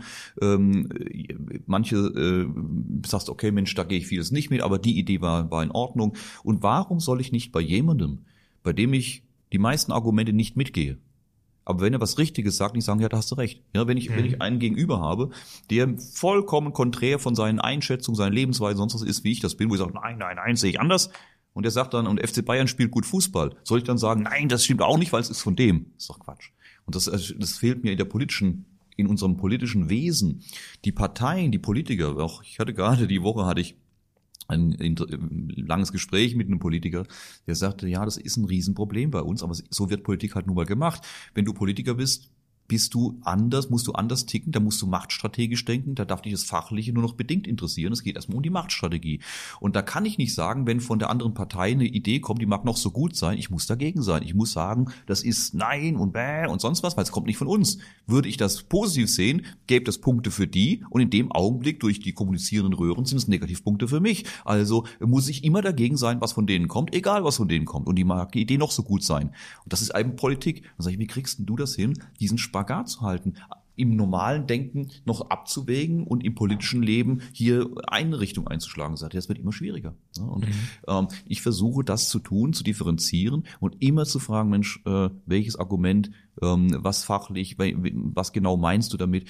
Und es gibt für mich nicht gut und böse. Es gibt nicht den bösen Russen und den guten Amerikaner und umgekehrt gibt es nicht den bösen Amerikaner und den guten Russen. Das gibt's nicht. Jeder hat Interessen, jeder hat Sichtweisen, jeder hat geht davon aus, dass, dass, dass die im Kreml das, was sie tun, nicht tun, weil sie der Satan sind und das Böse in die Welt tragen wollen, sondern weil sie überzeugt sind aus ihren Werten, aus ihren Einstellungen heraus, dass das, was sie tun, das Richtige ist. Und in den USA, im Pentagon, im Weißen Haus sitzen die Leute, die der festen Überzeugung sind, aus ihrer Sicht auf die Welt ist das das Richtige, was sie tun. Jetzt kann ich noch sagen, okay, Leute, ich sehe das beides nicht so sonderlich doll, was ihr da macht, aber ich muss erstmal nachvollziehen, dass die nicht böse sind, sondern dass die ihre Interessenlagen haben und den Grund und Gründe haben, warum sie es so sehen. Und das muss ich erstmal nachvollziehen, verstehen und dann äh, für mich die Schlüsse zu ziehen, okay, wer macht denn hier gerade was und wer hat welche Beweggründe. Also es ist viel, viel vielschichtiger als einfach nur, meh, meh, gut, schlecht, ist zu dünn. Besonders vielschichtig sind auch äh, Amazon-Reviews. Ich nehme mir die Freiheit heraus, bei manchen Gästen, die auch Bücher geschrieben haben, darunter auch der ein oder andere Bestseller-Autor, in dem Fall sitzt ein Bestseller-Autor vor mir, und ich nehme mir die Freiheit heraus, äh, Amazon-Reviews vorzulesen, weil mich einfach interessiert, hm? was macht das mit dir, wie tickt derjenige, der solche Bewertungen bekommt. Und eins hm. vorweg, ich habe natürlich jetzt eine kontroverse, äh, ein kontroverse Review rausgesucht. Hast du lange suchen müssen. Äh, das ist nämlich, das wollte ich nämlich vorweg nämlich sagen. Es ist, äh, steht außer Frage, dass dein Buch zu Recht ein Bestseller ist, weil die Kommentare, das kann sich jeder selbst anschauen, die positiven Bewertungen überwiegen. Nichtsdestotrotz, wagen wir das kleine Experiment. Dieser Kommentar lautet wie folgt, Zitat, auch in verständlicher Sprache bleibt Unsinn Unsinn. In der Summe ist das Buch inhaltlich extrem schwach. Meiner Meinung nach versucht der Autor Ängste zu schüren und mit reißerischen Thesen seine Auflage zu erhöhen. Bekannte und wahre Ansätze werden unnachprüfbar mit konstruierten Zusammenhängen versponnen. Besonders bedenklich finde ich, dass der Autor nicht zwischen den Tatsachen und seinen Spekulationen trennt. Alles wird als Realität dargestellt. Wenn du sowas hörst, hm. was macht das mit dir? Es macht wenig mit mir, weil wo ist denn das Argument? Ist in diesem, in dem, was du eben vorgelesen hast, ein einziges Fachargument. Ein einziges. Nein, ist es nicht. Es ist nur eine Polemik, es ist nur Behauptungen ohne irgendein Argument. Würde ich so schreiben, würde ich meine Texte so verfassen, ohne Quellen, ohne Argumente, ohne fachliche Interaktion, da würde man sagen, was erzählt ihr denn da? Hm? Und das ist genau das. Also warum soll ich das ernst nehmen, äh, wenn kein Argument ist? Sag ich, okay, was meinst du denn? Wo genau mache ich denn das? Wo ist denn das? Bring mir doch ein Beispiel, was nicht stimmt. Aber das ist nicht der Fall. Und äh, das nehme ich dann nicht ernst. Wenn mir einer sagt, Müller, du hast hier einen Denkfehler, du hast hier einen fachlichen Fehler drin, du hast hier ähm, dein Argument stimmt nicht, deine Quelle stimmt nicht, das stimmt nicht. Das nehme ich ernst, da setze ich mich auseinander. Mit sowas setze ich mich auch nicht auseinander und tatsächlich ich lese es auch nicht. Ich lese das Positivste, Negative so gut wie gar nicht. Ich versuche dem, wo immer es geht, aus dem Weg zu gehen. Und ähm, wenn du hier das Negative nennst, also bei Amazon ist es so, wir haben, ich gucke da nur auf den mal den Überblick drüber, mhm. ähm, wir haben da, ich glaube, 85 Prozent fünf Sterne Bewertung. Ja. Also wirklich, ähm, es sind ganz, ganz wenige negative, und das gehört natürlich auch dazu, sehr legitim. Aber ich lese es aus einem ganz bewussten Grund nicht. Und das war ganz, ganz früh in in meiner Tätigkeit, ich glaube, es war die erste, eine der ersten Talkshows, in denen ich war, ähm, war bei Frank Elstner, Menschen der Woche. Und wir waren anschließend noch was essen und ich saß neben Elstner und das war so die Anfangszeit meiner öffentlichen Tätigkeit. Und natürlich in dieser Phase, wie jeder Mensch wahrscheinlich auch, will man wissen, was passiert denn da in den Medien über mich? Was, was wird da über mich geschrieben? Und dann hat man so einen Google Alert und guckt, was passiert denn da unter meinem Namen? Was schreiben die über mich? Und da war ganz, ganz viel Positives, aber eben das eine oder andere auch negativ und so richtig unter der Gürtellinie. Und das geht, das geht dir nah. Und, sagt, boah, mm, ah, ah. und dann habe ich einen Elstner gefragt, Mensch, Sie haben doch schon so viele Schlachten geschlagen und Sie sind doch so ein altes Kampfross äh, der Medienlandschaft und haben so viele Shitstorms, wie man das heute sagt, schon hinter sich. Wie gehen Sie denn damit um? Und dann sagt er mir etwas, was ich nie vergessen habe, aber inzwischen auch vielen Kollegen mitgegeben habe. Er sagte, Müller, Sie können die Mutter Teresa sein und nie in Ihrem Leben irgendwas falsch gemacht haben. Sie werden immer einen gewissen Prozentsatz an Menschen finden, die selbst nichts auf die Kette kriegen und sich selbst erhöhen, indem sie andere mit Dreck bewerfen und äh, herabsetzen. Das können sie überhaupt nicht verhindern. Und sie können sich gar nicht so ein dickes Fell wachsen lassen, als dass sie das nichts anficht, als dass ihnen das nichts mhm. ausmacht. Die zehn Positiven, die sie über den grünen Klee loben, die nehmen sie erfreut zur Kenntnis, nicken es ab und vergessen es im nächsten Moment. Der eine, der ihnen grundlos zwischen die Beine tritt, da denken sie noch tagelang drüber nach, ärgern sich drüber, wie können sie dem antworten und äh, wie, wie rächen sie sich und sonst was. Und das können sie gar nicht verhindern. Die einzige Möglichkeit aus all meinen Jahrzehnten Erfahrung, wie sie damit umgehen können, ist, lesen Sie es nicht. Lesen Sie grundsätzlich nichts, was andere über Sie schreiben. Im Positiven nicht wie im Negativen. Machen Sie Ihren Job so gut, wie Sie können. Es erspart Ihnen Höhenflüge und es erspart Ihnen Depressionen. Machen Sie Ihren Job so gut Sie können. Wichtig ist, dass Sie ein Team haben, das für Sie ein Auge drauf hält und dass Sie informiert, wenn irgendwas völlig aus dem Ruder läuft, und äh, wenn sie sich irgendwo verrennen, wenn die Leute recht haben und mit ihrer Kritik und sagen, Mensch, da machst du was falsch, dann müssen sie ein gutes Team haben, das ihnen sagt, ach du, pass mal auf, äh, hier musst du mal drüber nachdenken. Aber ah, okay. äh, sie selbst sollten das nicht tun. Und das mache ich auch so. Also ich gehe dem aus dem Weg, wo es immer irgendwo geht. Und wenn mir mal ein Bekannter oder irgend oder aus meinem Team oder jemand was zuschickt, dann ist meine erste Frage, muss ich das lesen? Ist es wichtig oder äh, äh erspare ich es mir?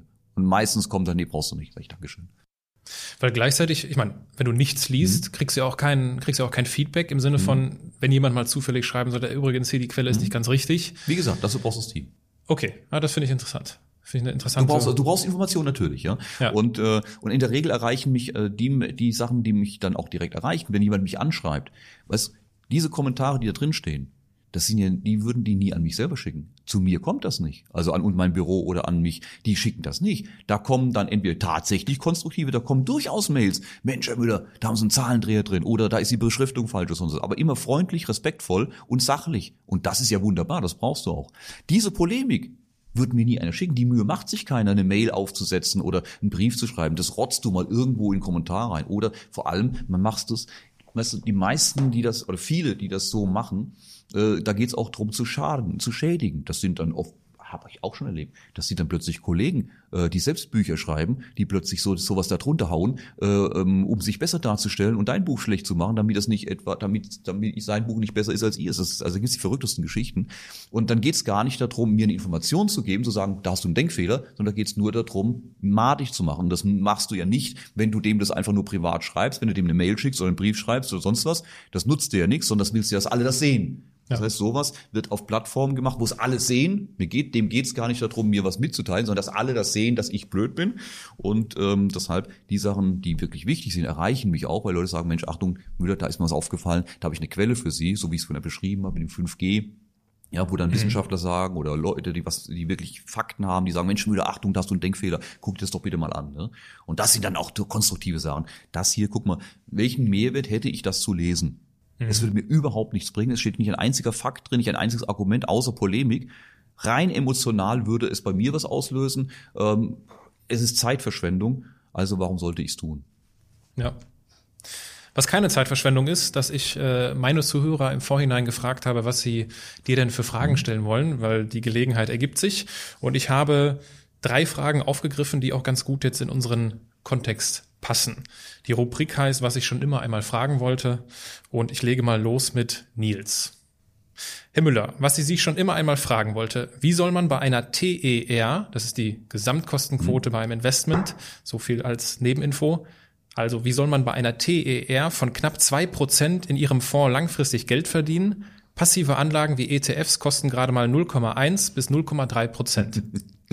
Also erstens haben wir keine TR von 2, sondern wir haben eine TR von 1,6.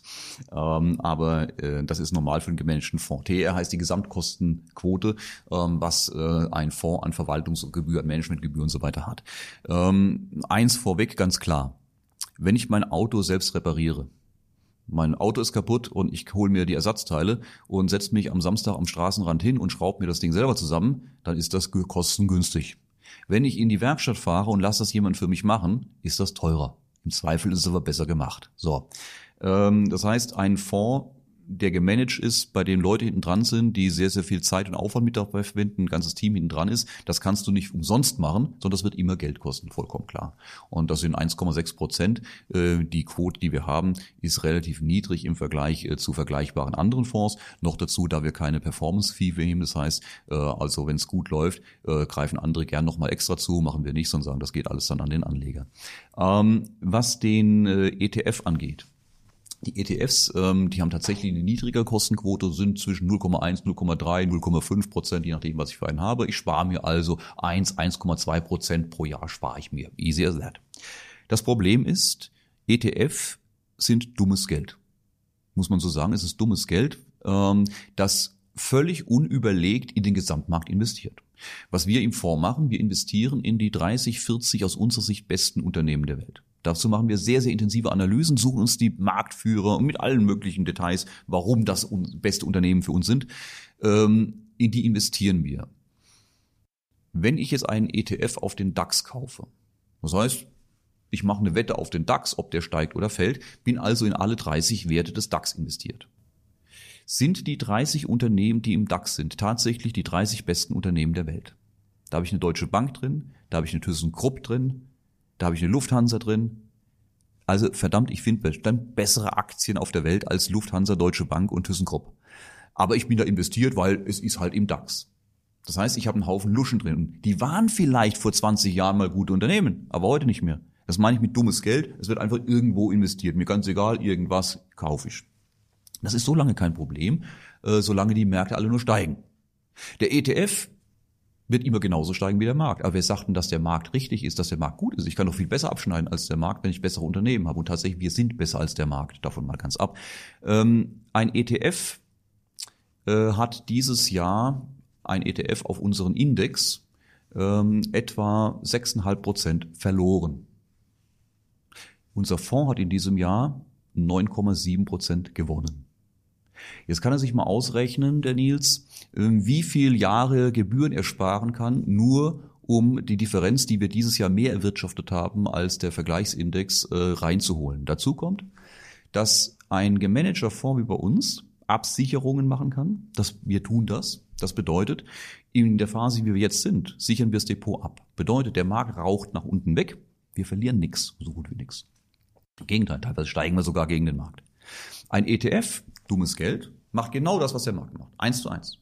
Wenn der Markt sich halbiert, so wie 2000 und ähm, äh, wie 2008 oder 75 Prozent wie im Jahr 2000, dann ist er mit seinem ETF 50 oder 75 Prozent seines Geldes los. Bei uns nix. Wenn ich jetzt 50 Prozent meines Geldes los bin, kann ich mir überlegen, wie viele Jahre Gebühren ich bezahlen kann, äh, bis ich das wieder raus habe. Solange es nur steigt, ist der ETF eine einfache Geschichte. Da bin ich vielleicht äh, nur wie der Markt, ich könnte besser sein, aber das reicht mir, ist alles gut, das, dann spare ich mir die Gebühren, ist das wunderbar. Und wenn ich einen Fonds nehme, wie die ganz, ganz viele Fonds, und da muss ich ihm sehr, sehr recht geben, sehr viele Fonds machen genau das, äh, sie bauen einfach nur den Index nach und haben zusätzlich noch die Gebühren. Da macht es wirklich keinen Sinn, dann kann ich auch gleich einen ETF nehmen. Da hat er vollkommen recht.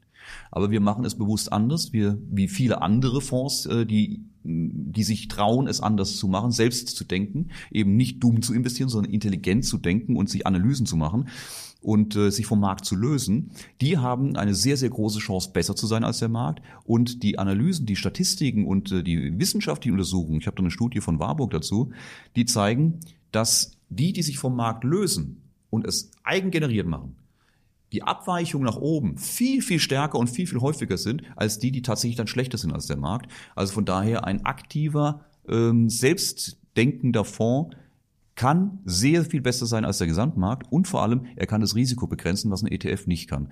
Und äh, ich bin auf die Tränen der Leute gespannt, die jetzt so in die ETFs getrieben werden, von vielen Journalisten, die genauso denken, sagen, ich alles Quatsch, kein Fonds schlägt seine Benchmark. Wir haben sie geschlagen. Wir haben unseren Vergleichsindex dieses Jahr geschlagen. Wir haben es auf die gesamte Laufzeit, seit es uns gibt, geschlagen. Und äh, wir haben auch auf, ET, auf, auf Sparplanbasis, wir haben es auf allen Ebenen geschlagen. Da kann keiner sagen, das gibt's nicht. Also ähm, die Antwort, warum er bei uns investieren sollte, ist gegeben. Aber auch da, ich möchte gar niemanden bei uns drin haben. Das ist etwas, was für mich äh, vollkommen äh, klar ist. Ich möchte niemanden im Fonds haben, der nicht wirklich nachvollzieht, was wir tun, der sich nicht schlau macht, der nicht genau guckt, welche Strategie fahren wir, passt die zu ihm, will er das so haben.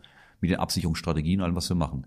Und ähm, wenn einer sagt, Müller, ich mache das, weil du machst das schon, sage ich, dich will ich nicht dabei haben. Entweder verstehst du, was wir tun, bist überzeugt davon und willst das so haben, dann herzlich willkommen. Ansonsten such dir was anderes. Und so halte ich es auch. Ja, schö schöne Grüße an Nils nach Berlin.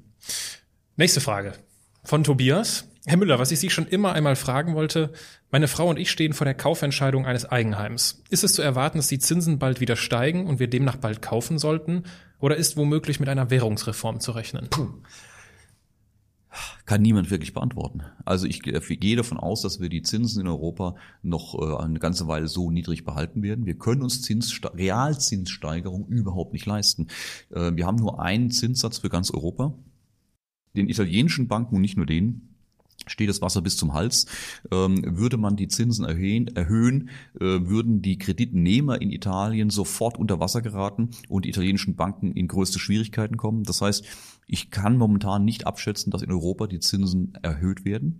Es sei denn, wir bekommen eine höhere Inflation. Aber ähm, da reden wir über Realzins juckt gerade der Nase. Wir reden über Realzins. Ähm, das heißt, mit steigender Inflation und steigenden Zinsen ist es ein Nullsummenspiel. Aber ähm, Realzinserhöhungen für Europa sehe ich momentan nicht. Ähm, was das Währungsthema angeht, ja, wir sind in verdammt gefährlichen Situationen momentan, was die Weltwirtschaft angeht, was die Weltfinanzmärkte angeht und wir haben keine Ahnung, wo da die Reise hingeht. Es kann noch zehn Jahre gut gehen, es kann 20 Jahre gut gehen. Wir retten uns hier von einem Thema zum nächsten und stabilisieren das und wir sind alle tot, bevor hier irgendwo eine große Krise ausbricht. Kann passieren.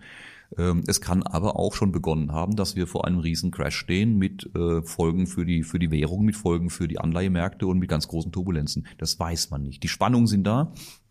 Mein liebstes Beispiel ist, es ist etwa wie äh, bei einem Seismologen bei Erdbeben. Man kann tektonische Plattensysteme erklären. Ein Seismologe kann genau beschreiben, wie unter San Francisco die Plattensysteme verlaufen, äh, wie die Spannungen sich aufbauen, wie das System funktioniert. Und er kann die Spannungen auch messen und kann sagen, wow, das ist verdammt gefährlich momentan. Wir haben Riesenspannungen zwischen diesen Platten. Die haben sich schon so lange nicht mehr, äh, so lange die Spannungen aufgebaut.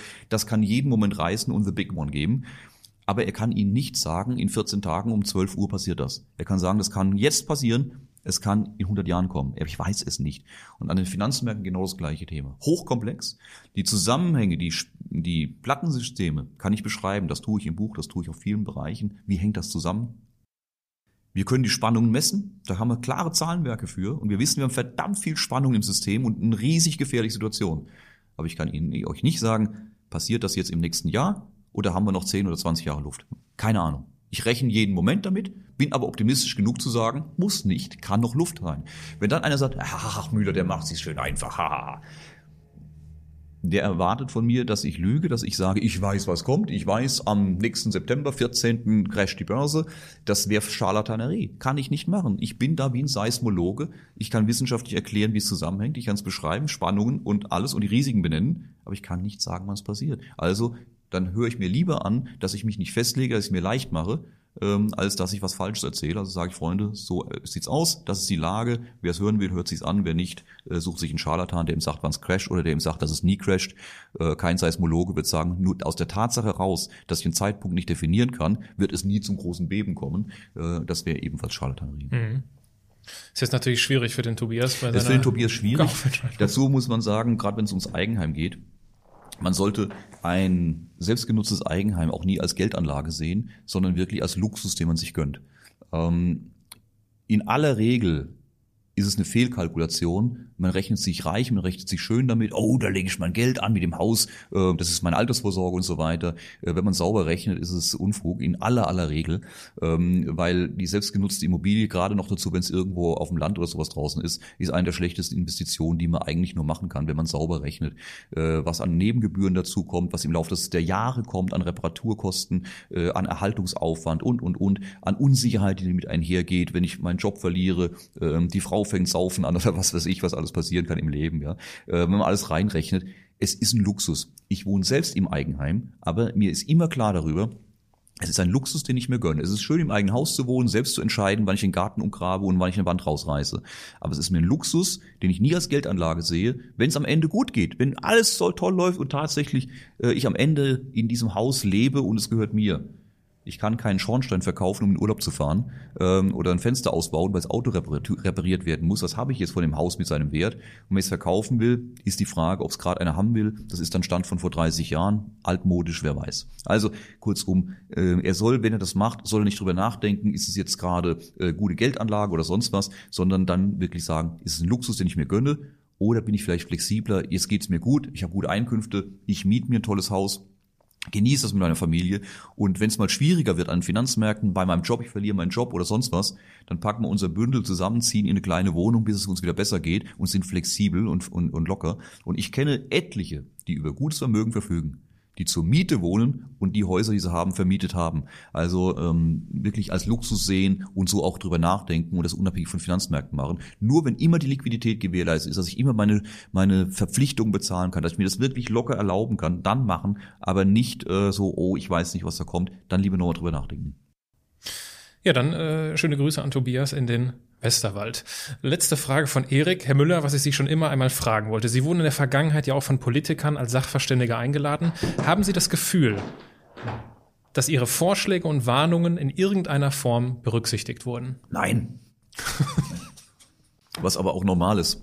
Okay. Weil äh, es geht bei diesen Anhörungen überhaupt nicht. Und das war meine Erkenntnis. Und ich war in etlichen Anhörungen dabei äh, zu verschiedenen Themen und äh, habe mit vielen Experten gesprochen. Und dadurch habe ich auch ein bisschen Einblick in das Thema rein es geht dabei überhaupt nicht um irgendwelche, äh, um irgendwelche Erkenntnisgewinne, sondern es geht rein um, es ist, es sind wieder machtpolitische Spiele, es geht um, wer hat welche, ähm, wer hat die Macht dazu. Da, jede Partei holt dann ihre Experten, die ihre Meinung unterstützen dazu. Ähm, die geben dann ihr Statement ab. Das ist dann nur nochmal so, seht ihr, ich habe ja auch einen Experten, der das sagt, was ich sage. Und am Ende ist hier in den Hinterzimmern schon längst entschieden, wo die Reise hingeht. Es interessiert einen feuchten Kehricht, was da passiert ja?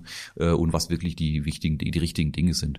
Ähm, ich habe selbst ein, ein Konzept entwickelt vor Jahren ähm, bezüglich unserer Finanzsysteme und zwar kein Utopia, sondern etwas, was realistisch morgen umgesetzt werden könnte. Weil es gibt ich kriege jede Woche bekomme ich Zuschriften, riesige Ausarbeitung von Leuten. Herr Müller, unser Finanzsystem, wir müssten nur alle das und das und dann wäre. Sag ich, ja, das ist Utopia, aber das ist nicht Realität. Ja, also wir müssen nur alle anders denken, dann wird's schon. Ähm, okay, tatsächlich habe ich ein System damals gebaut, wo ich gesagt habe, es reicht eine einzige Unterschrift. Ich brauche nur eine Stellschraube zu verändern. Ich muss ja sehen, was habe ich auf dem Tisch, was kann ich realistisch umsetzen. Eine Stellschraube und wir können unsere Probleme damit wirklich aufdröseln.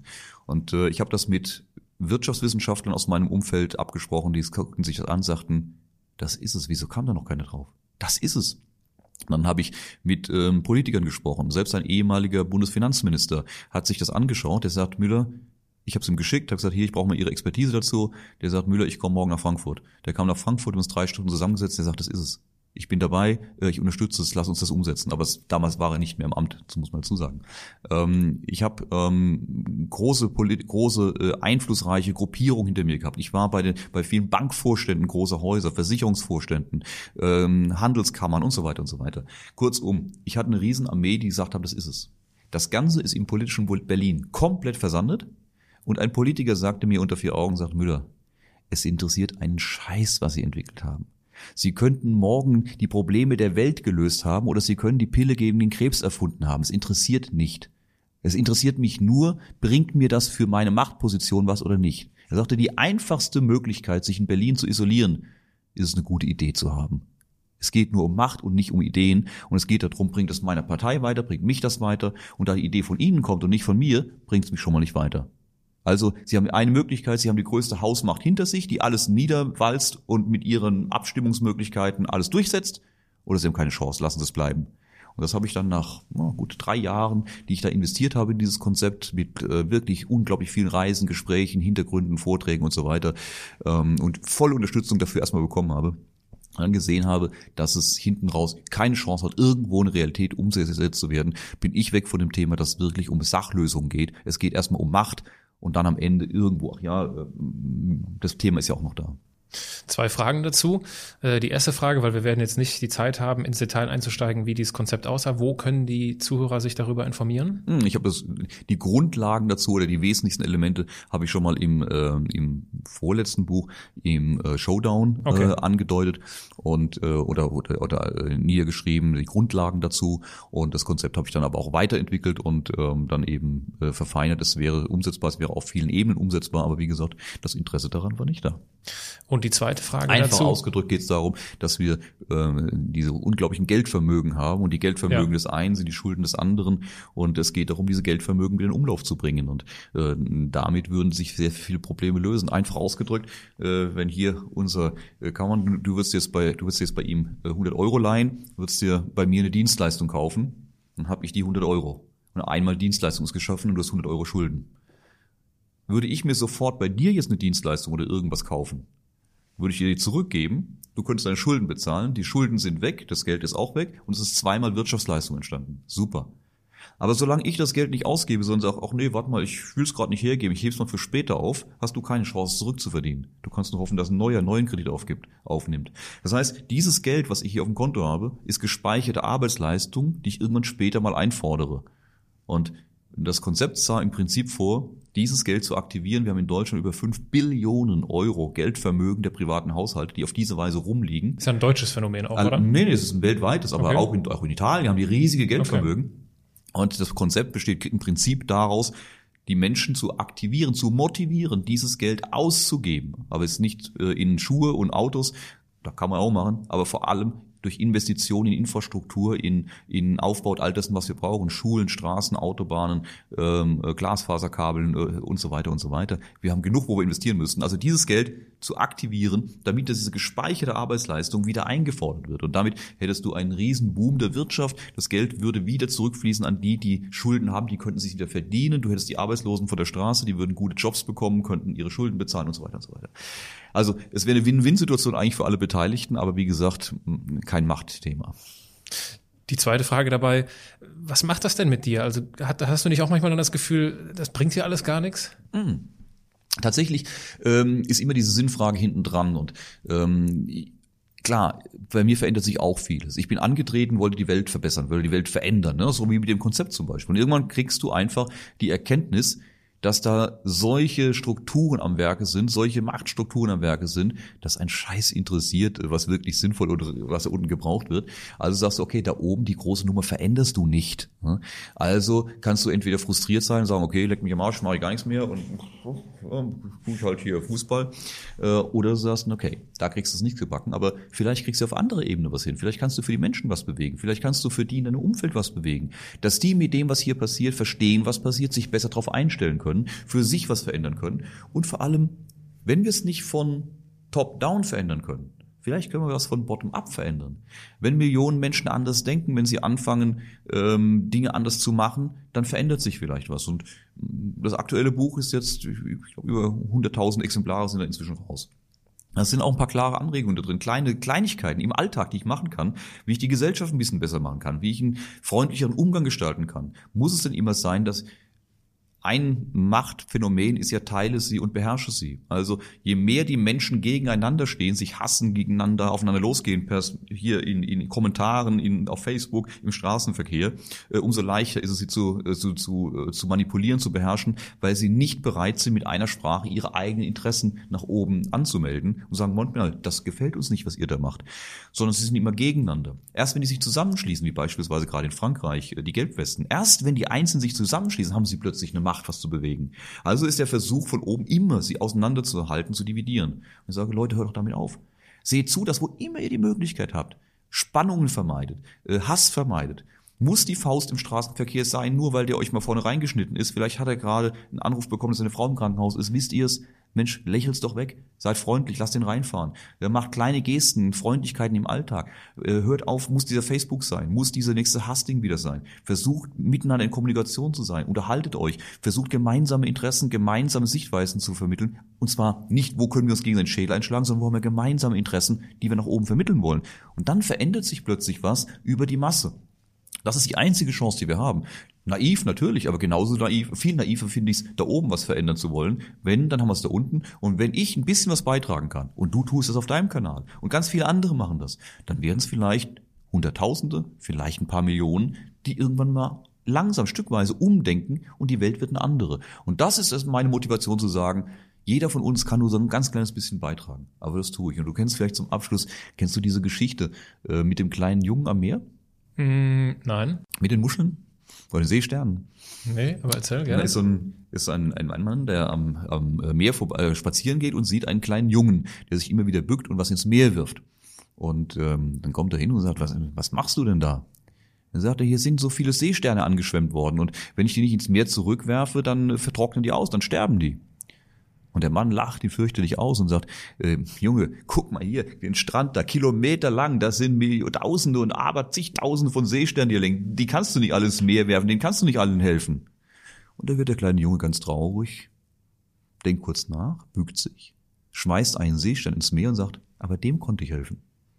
Und das ist so der Gedanke zu sagen, äh, du änderst die Welt nicht, du kannst nicht alles, alles verändern und retten und sonst was. Aber ist deshalb die Antwort, gar nichts zu tun? Oder sagst du, komm, ich tu da, wo ich wirklich was bewegen kann, für die, die ich was bewegen kann, die möchten, äh, da tust du was. Versuchst es so gut wie es geht zu machen, dein Leben so gut wie es geht zu gestalten, für anderen Unterschied zu machen. Das war das Letzte, was ich meinem Vater gelernt habe.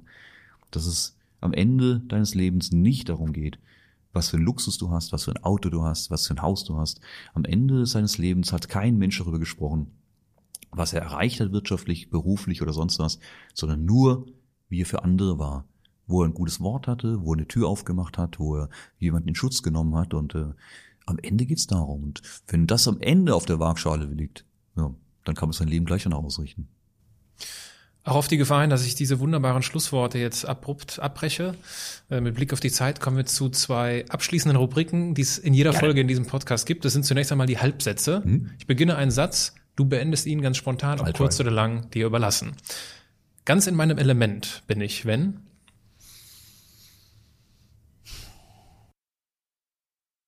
Wenn ich auf der Full Metal Cruise an der Reling stehe, ein Bier in der Hand, Blick über den Horizont und guten Heavy Metal im Ohr habe. Warum wusste ich, dass das kommt? Weiß ich nicht. Wenn ich nur noch eine Woche zu leben hätte.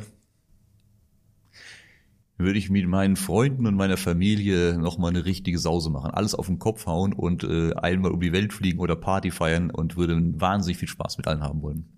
Anders machen heißt für mich?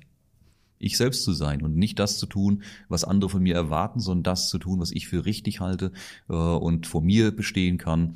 Und äh, das ist oftmals anders, als andere es erwarten. Wenn ich mehr Zeit hätte, dann?